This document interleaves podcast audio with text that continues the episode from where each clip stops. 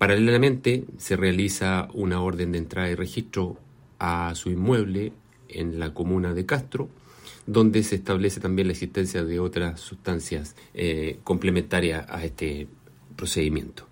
En total eh, se sacó de circulación más de 1.100 gramos de, droga, específicamente de canalizativa y clorhidrato de cocaína, eh, cuyo avalúo supera los 10 millones de pesos.